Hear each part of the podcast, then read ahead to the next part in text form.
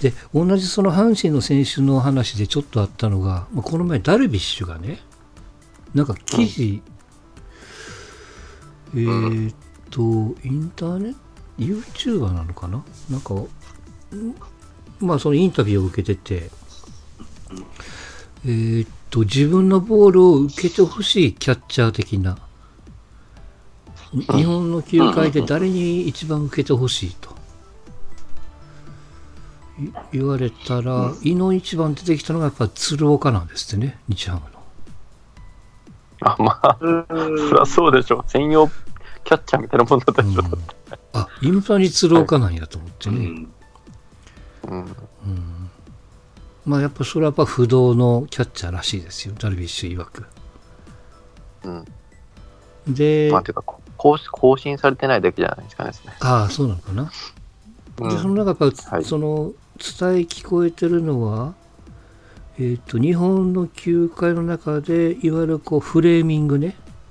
キャッチャーのこうキャッチングというか、うんまあ、それがこう、うまいとされて聞こえてきてるのが、やっぱ阪神の坂本っていうんですよね。坂本。うん。なるほど、なるほど。うん。うん。わかるんですよ。キャッチングがめちゃくちゃうまいんですよ。うん。あの入ってきた時からその思ってたんですけどまあでやっぱこう坂本推しの阪神ファンなんかはやっぱこうね鼻高々になるんですけどでもねキャッチングだけだとレギュラーにやっぱなれないんですよねうん。やっぱそれにプラスアルファこう磨きかからないとまあ坂本的にはいけないんでしょうけどねうん。うん守備だけじゃね、最近はやっぱ打ってもらわないとっていうのは思うしね、小林なんかもそうだしね、結局、正捕手になれないの打てないからっていうところあるから、なりきれないってところかな。まあまあ、巨人は100歩譲って、その、小林以外が打ってくれてるから、まだ小林でいいやんっていう考えはまあ、ね出てこんとね、いかんのですけど、阪神はやっぱそういうわけにいかんからね、結局は。うんまあ、まあそこでなんかフレーミングとはみたいなね、話にもなってましたけどね、キャッチャーの。うん。あのフレーミングはやっぱりキャッチャーの技術なわけじゃないですか。うん。うん。で、別にあれにごまかされるから審判がストライクって言うから審判が悪いんやっていう話にはならないですよ、多分ね。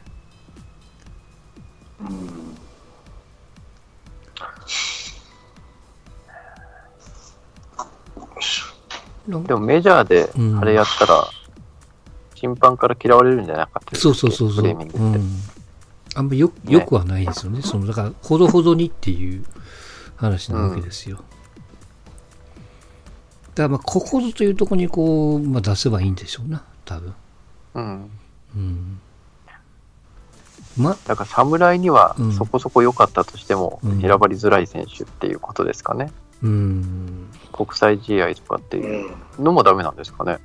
あ、どうメジャーだけ？ね。まあ、その、国際試合のその審判のレベルがちょっとよくわかんないですもんね、結局ね。まあまあそうですもんねう。ん。まあまあね。大したことだね。日本の球界の中でこうキャッチャーっていうとやっぱり誰が上位3人挙げるとしたらぱ誰が上がるんですか？やっぱこう侍のあのは誰かな。メンバーでしょうね。だから、まあ、多分甲甲斐、斐相沢？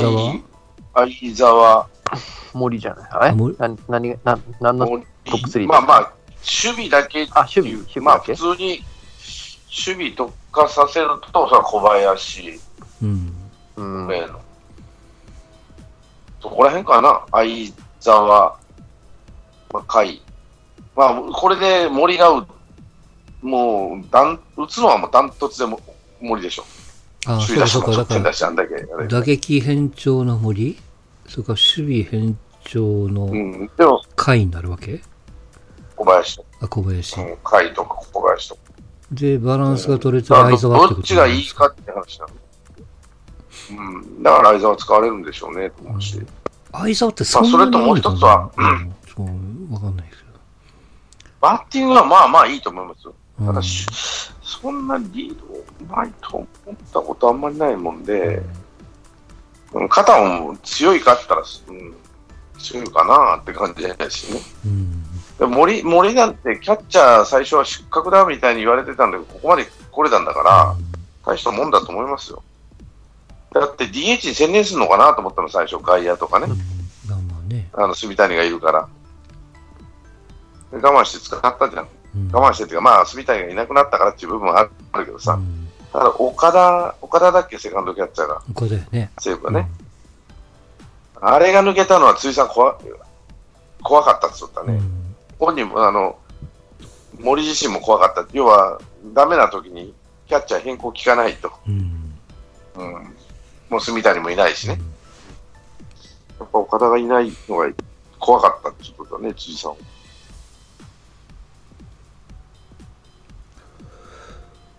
まあ、こうやってそのダルビッシュはその自分発信でいろいろ、まあ、自由が利くんでしょうけど、言えるけど、なんとなく、その、まあ、プロ野球とされる、現役選手、さっきのあの、テニスの西岡じゃないですけども、まあね、OB さんはいっぱいその自分発信の、まあ YouTube なりいろんなツールで世間に発信をされてますけども、っぱなかなか現役ではいろんな意見を言うのは難しいのかな。うん。うね。誤解を生むからダメなのかなわかんないですけど。うんまあまあでも、さっきにちょっと話戻りますけど、その坂本がうまいっていうのは、ああ、やっぱそうなんやと思ってね。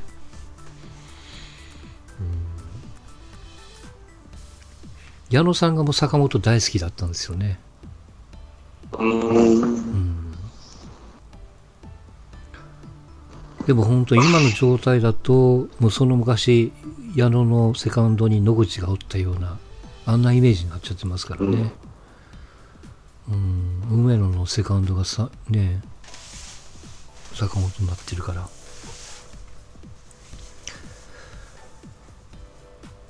キャッチャーはやっぱり一つのポジションしかないからね、なかなか。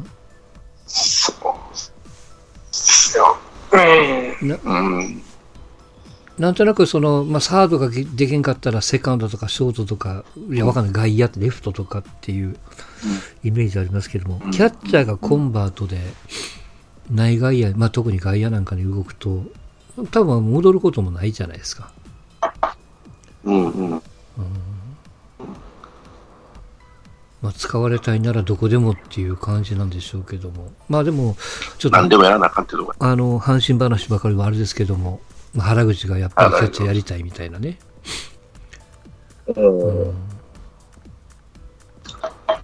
どう、通年でできるのかね、キャッチャーは。体力的な問題は。大丈夫なんですかね。あやっぱり病み上がりまだ行ってんですか？あ。ん？キャッチャーって。い今現在も行ってんですか？キャッチャーやりたいって。原口？あ、去年ね。はい。去年やあ、去年。去年キャッチャーやりたいって言っ、ってねそうそうそうそう、戻ったっていう話ですよ。うんうんうんうんいや、ファン的にはもうキャッチャーはもう無理やと、肩も弱いし、どうこうってね、言ってましたけども。あうん。うん。まあ、ああやってこう、まあ、特化するやりっていうのはわかるけども。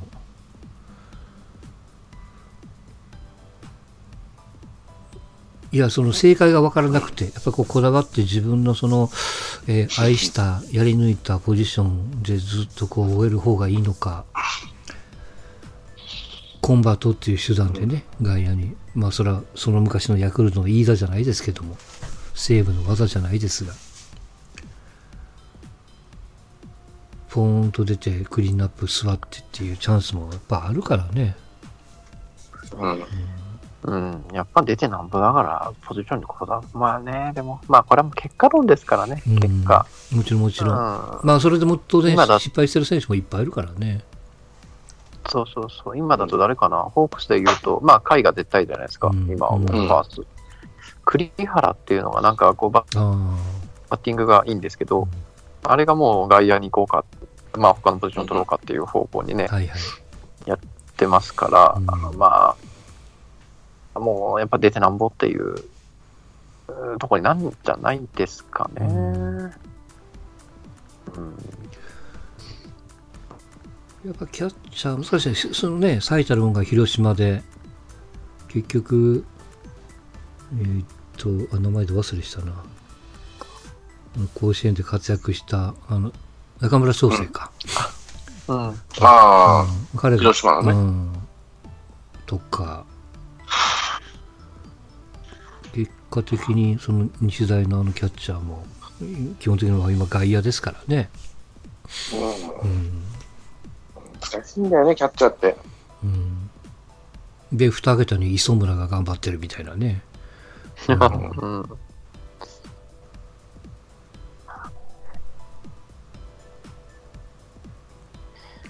まあ、強打のバキャッチャーで成功する人は、まあ、本当森ぐらいじゃないですか、そうね。ここ10年ぐらいでほんと。そうかな。うん。ね、うん歌われて、うんと、でもね、10年に一遍とはやけど、5年に一遍ぐらいそういうの出るんだよね。安倍晋之助、城島、うん。えー、古田、うん。ね、あ21世紀に入ってきたその時代だけじゃないですか谷繁で、その後にね、フグ、キャッチャー、フグの時代が来るんですよ。正方士が全然、なんていうかな、130試合以上のキャッチャーがいなくなった一時ね、うんセ・リーグは特に。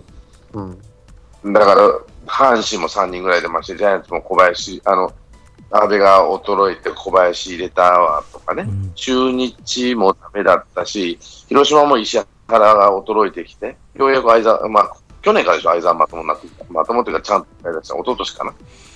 で、その後が来て、うんこの時代になってきた。打てるキャッチャーうんが、まあ、これからぼつぼつと来るんじゃねえかなと思ってるんだけどね。うん、だからその最たるのが森でしょう。うん。だから大城が、原が大城に期待するのは分かるわけ。打てるキャッチャー1枚つくとうん、ガッと戦力上がるから。どのチームもさ、打てるキャッチャー少ないからね。特にセ・リーグは。うん。3年後ぐらいかな。三貝モデルを作るのか、森モデルを作るのかっていうのは結構各球団、うん色が出てんじゃないですかね。うんまあまあ、当然そ森を作ろのう、と思ったらなかなかできないですうから、ん、まあ理想はそうなんでしょうけどね。まあ、レギュラーで言うと、まあ、ざっと考えるに、阪神が梅野、巨人が小林、中日が、え誰加藤？加藤た加藤拓磨横浜 DNA が正捕手だ伊藤光？伊藤？伊藤、伊藤ですね。うん。ヤクルトが赤村か。うんなんかこう、ずば抜けてるっていう、なんかその、まあか、貝、うん、貝とか、森。うん。うんまあそういうタイプの選手はやっぱ取らんといかんでしょうね、とにかくね。まあ、打てるってなれば、うん。ただキャッチャーって、プロのキャッチャーって本当に、町屋との差がピッチャーよりでかいからね、すぐ使えないから、まず、あのアマチュアのキャッチャーがプロで、どんだけ社会人でやってても、そして高校生なんてな、うん。ね、森も数年かか、キャッチャーとして一人前なのに数年かかってるしう、ん。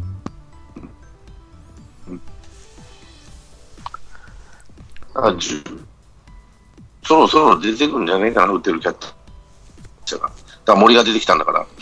うん。うん。まあ、阪神はあれだし、出てきそうなところってどこですか？広島？うん。まあ、なんか、ほら、さあそれをこう小林、小山ちゃん中村な。あうんうんその辺なんかな。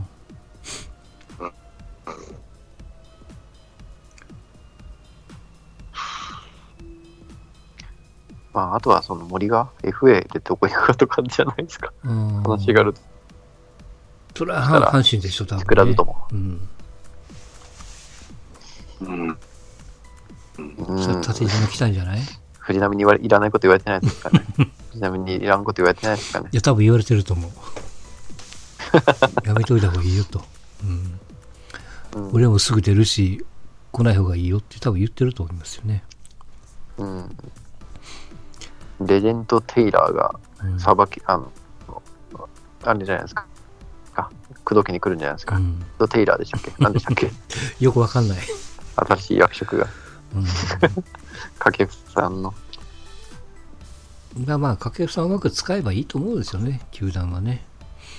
うん。うん。そうやってやる方がいいと思いますけどね。はい。ちょっと改めて意見を伺いたいんですけど、あのーまあ、ワンポイント禁止というか、まあ、メジャーああ、出まが、したね。はい。メジャーが今年からですよ。とにかく出てきたら3人は投げんといかんっていうね。3人かな？まあ、さうん。うん。で、それもやっぱりどうやら、まあ当然のことながら NPB も、まあ時短という。目的のためにね、うん。100%やりますね、あれは。うん特会引っかいじゃなくて、まあ出てきたら、まあ、ルール的にはね、昔はだから1人みたいなのがありましたけども、うん。まあ3人なのか、その1イニングなのか分かりませんけども、うんうん。これやっぱどうなんですか？うん。まあ、もう変わるしかない。しょうがないのかなまあどうかっていうのはなかなかねう、ん。難しいです。結局アメリカ、まあ日本だと、うんコンテンツが少ないから、うん。別に時短とか考えなくても、多分、まあ極論言うといいと思うんですけど、はいはい。結局アメリカってね、あの、四大スポーツがあって、うん。えーこう、まあまあまあ、ネットフリックスとかああいう契約者数も多分段違いに多いでしょうから、うんあの長時間スポーツを見るっていう、ね。ね、ことが難しい国っていうことを考えると、MLB のやろうとしてることはまあ、わかる。うん。そうね。で、まあ、やったら日本は踏襲するうん。っていうもう流れだから、いいとか悪いとかじゃなくて、もう仕方ないでしょうんう。ね、独自に、うちはやらないよって言えば、何の問題もないんでしょうけどね。日本単体で考えるとやらやる必要はないと思いますけうん。うどね、ん全く。うん。かなどうですか？ストーンちゃんどうですか？お二人は。うん。うん？うん？ちょ、ちょっと聞いてなかった。ごめんなさい。あのーいわゆるこう、う出てきたピッチャーは3人投げなさいっていう。1人で交代っていうのはなしよっていう。あの、葛西、遠山、葛西みたいな感じにはできまへんっていうことですよ。じゃあ、うんでもそんな場面ってそんなしょっちゅうあんのかね。まあ、140試合やっとって、そんな試合って何試合あるかなうん、ワンポイントを使ってるじゃないですか？きちきちきちっていうと。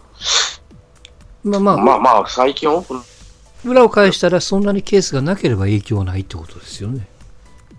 うん。うん。でも、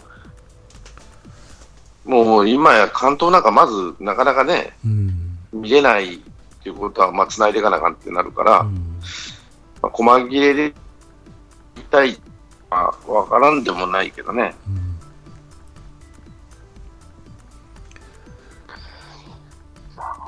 ってことは基本的に逆に考えると、まあ、よしあしはともかく、まあ、3人投げんといかんっていうことになると、やっぱりジグザグにしたいじゃないですか。うん。うん。あの、相手とすれば。うん。まあ、もしくはあれか、まあ、代打構成でもいいのか。まあ、その流れにもよるんでしょうけどね。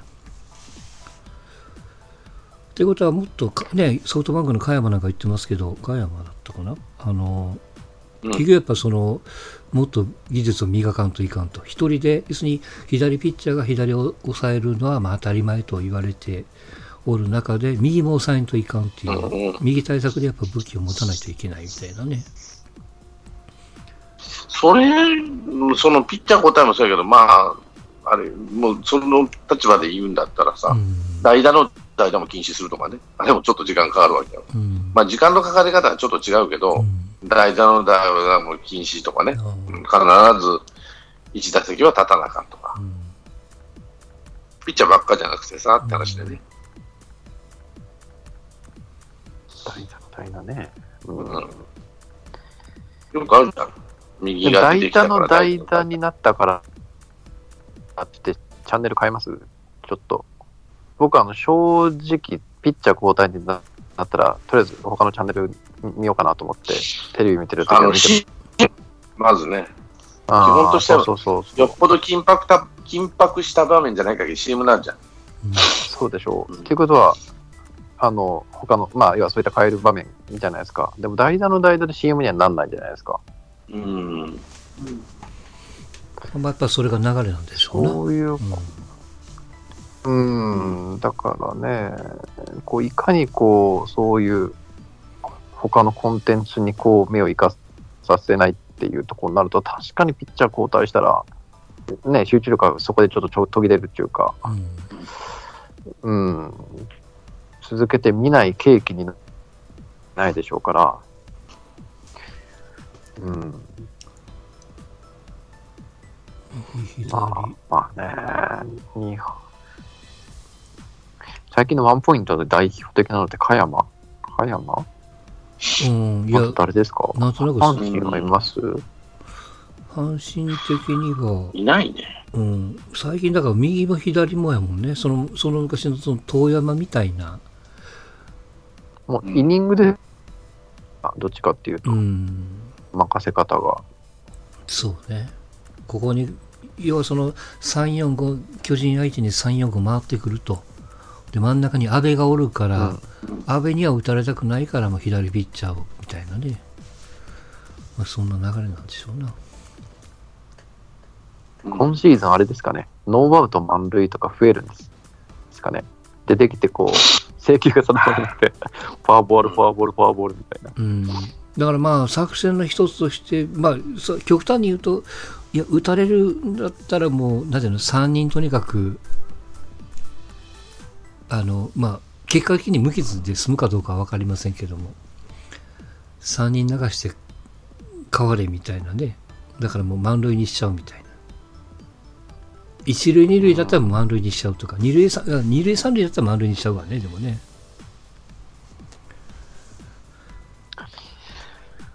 まあ、それをこうどこまでカウントするのっていうのもあるんでしょうけどね。でも逆にハイスコア、点数が増えるでしょうね、きっとう。んあの、ワンポイントなくしたら、少なからず。これあの面白い面白くないはちょっと置いときますけどもストライクゾーンをもっとグッと締めるとちゃうわ広げるとかうん。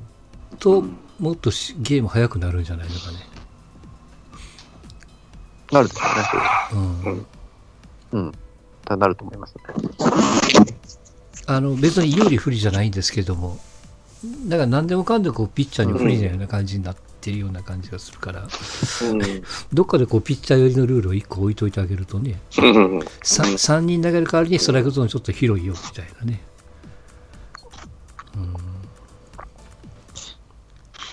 まあでも打撃戦になった方が面白いから、打撃戦イコール時間がかかうん投手戦のはさ、素人はつまんねえじゃん。ででも時短させようと思ったら投手戦にしないとダメ。うんだよねそこら辺が野球の難しいところでさ、うんあの、わ時間内でやるもんじゃないしう、ん上限の得点が決まってるわけじゃないからう、ん例えばサッカーは45分間、まあ、プラスアルファでやりましょう。はいはい。バレーとかやったら21点バドミントンとか21点まで、11点まで、要は上限が決まってるスポーツやね。うんあの、時間と点数の。うんうんでも野球と、野球ぐらい？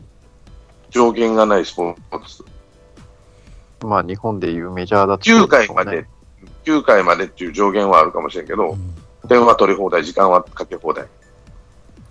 あとさ、野球ってのは、まあこれが魅力なんだけど、うん球場のサイズが変わるんだよね。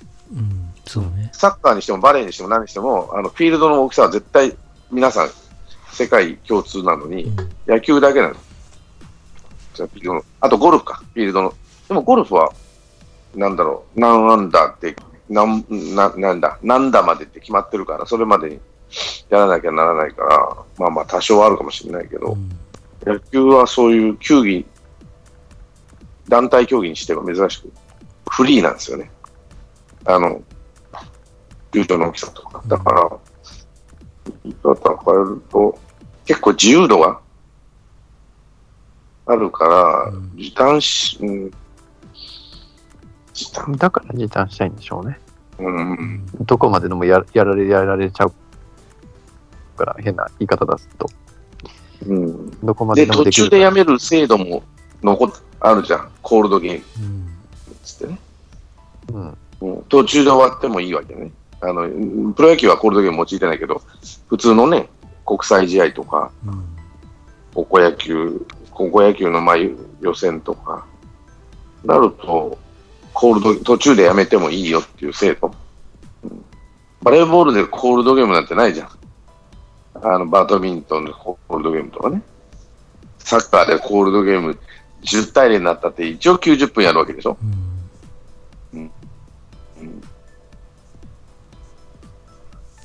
時短しようと思ったらそっちじゃねえかなと思うけどな。コールドゲーム作ったらって。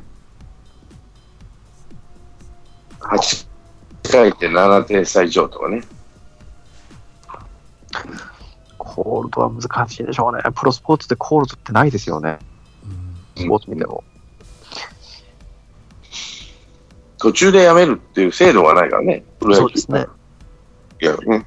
うん。だから結構特殊な、そのサイズもバラバラ、あの、球場によってまちまち、時間もバラバラ、上限がないし、ねコールドゲーム途中でやめちゃう場合もあるし、もう勝負がついたとみなされて、うん。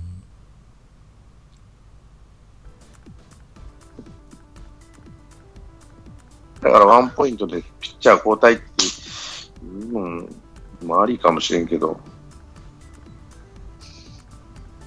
うん、まあ要はあれですよ。だから面白い面白くないっていうのはちょっと横に置いといてそれにこううん。フィットさせていくしかないわけじゃないですか、目的が時間を短くっていうことがあるんで、うん、面白いのを残しといてこれをやるっていう考えは全くないからね、うんうん、うん、そうですね。ってことはそれに合わせたピッチャーもそういうことをやっていかないといけないと。うんってことやろね。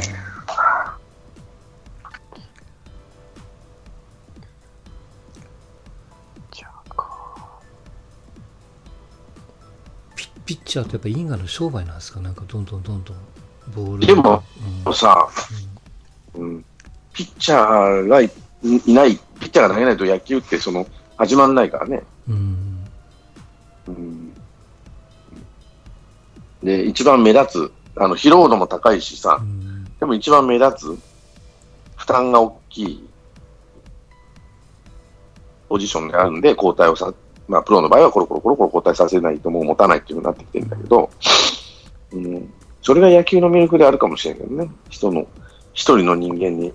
ただ、その、野球ってオフェンス、ディフェンスがこう分かれるじゃん。うん。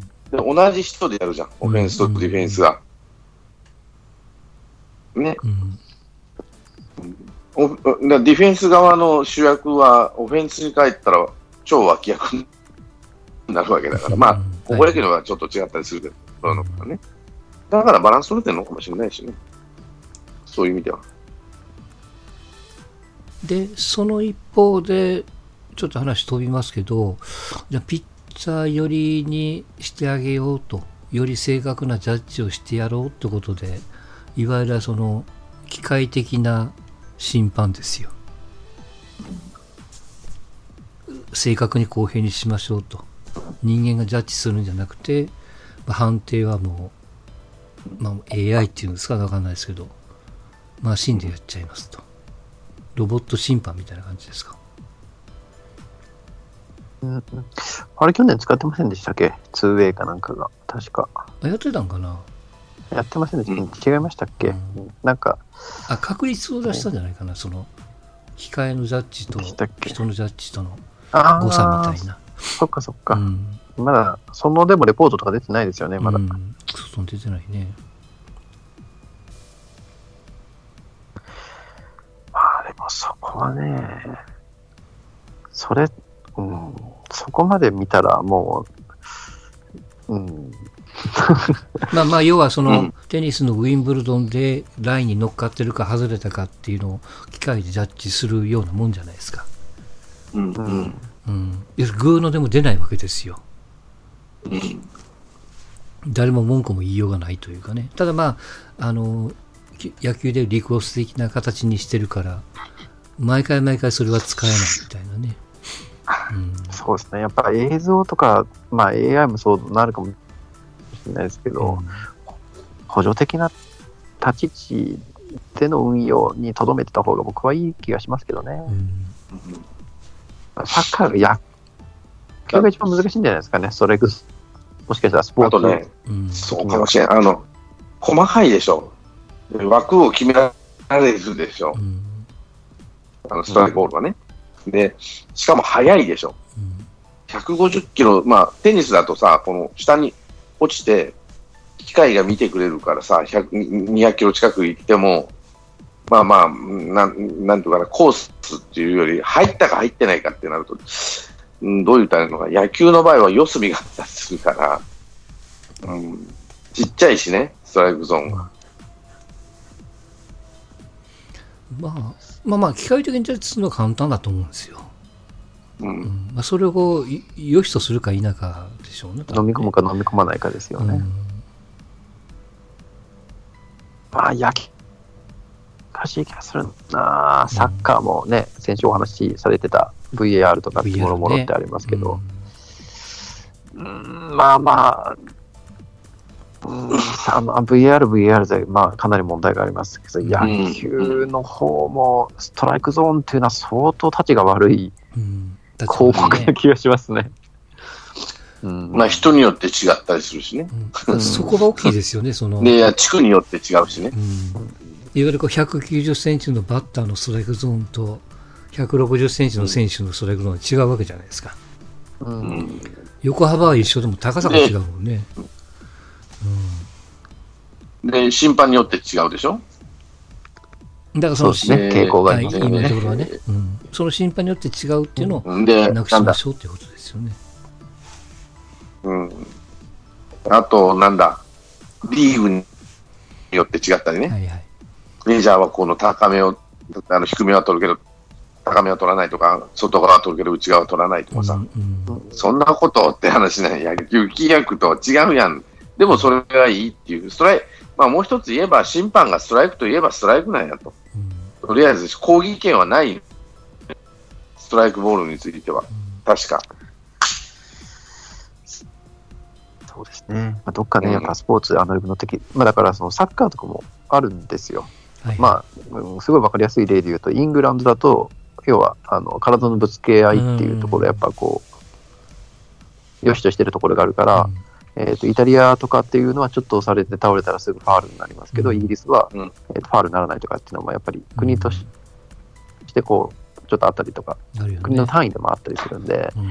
やっぱスポーツってなった時に、ある程度アナログ、人の部分というのをこう残しておかないとね、うん残しておかないといけないと思うし、うんサッカーじゃないけど、ラグビーみたいにさ、こう審判が喋るじゃない、ずっと。うんあの、判定以外のことで。うんあ、白こうしろじゃないけどさ、コミュニケーション取ったりするじゃない。ラグビーなんか見てると。やっぱそういうのって機械じゃ、うんできないことってことになると、野球の場合も、喋ってはいないけどさ、一応人がやることによって、うん、収まってる部分はすごくあると思うけどね。まあ、いろいろ出てくるんじゃないですかね。まあね、あのテクノロジー側はテクノロジー側でやっぱりこう入れたいでしょうしね。あの、うん。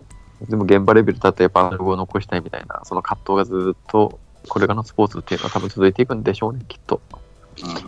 ただやっぱりこう、まあ理理解せんといかんのは、そういう人に頼るところもあるけども、その人がジャッジできない速さというか、変化球の角度というか、うん要するに人間の目が追いついていかない部分も絶対あると思うんですよ。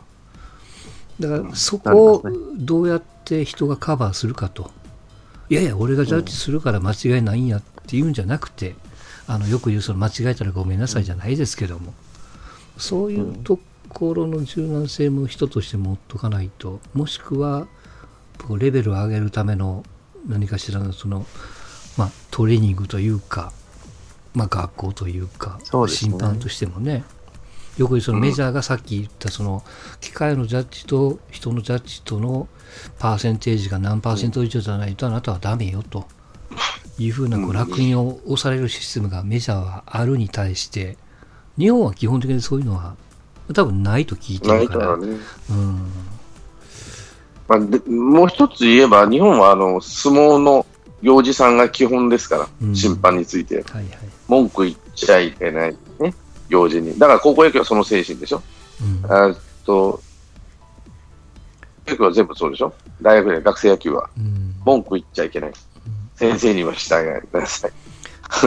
ただ今そのね、観客のスマホのスローで、考え方も、審判の立ち位置も違うしね。うんうん、やっぱり何回も言ってますけど審判審判でやっぱ反省すべきところは反省せんといかんし。うん。あの今回のリクエストの改定があるんで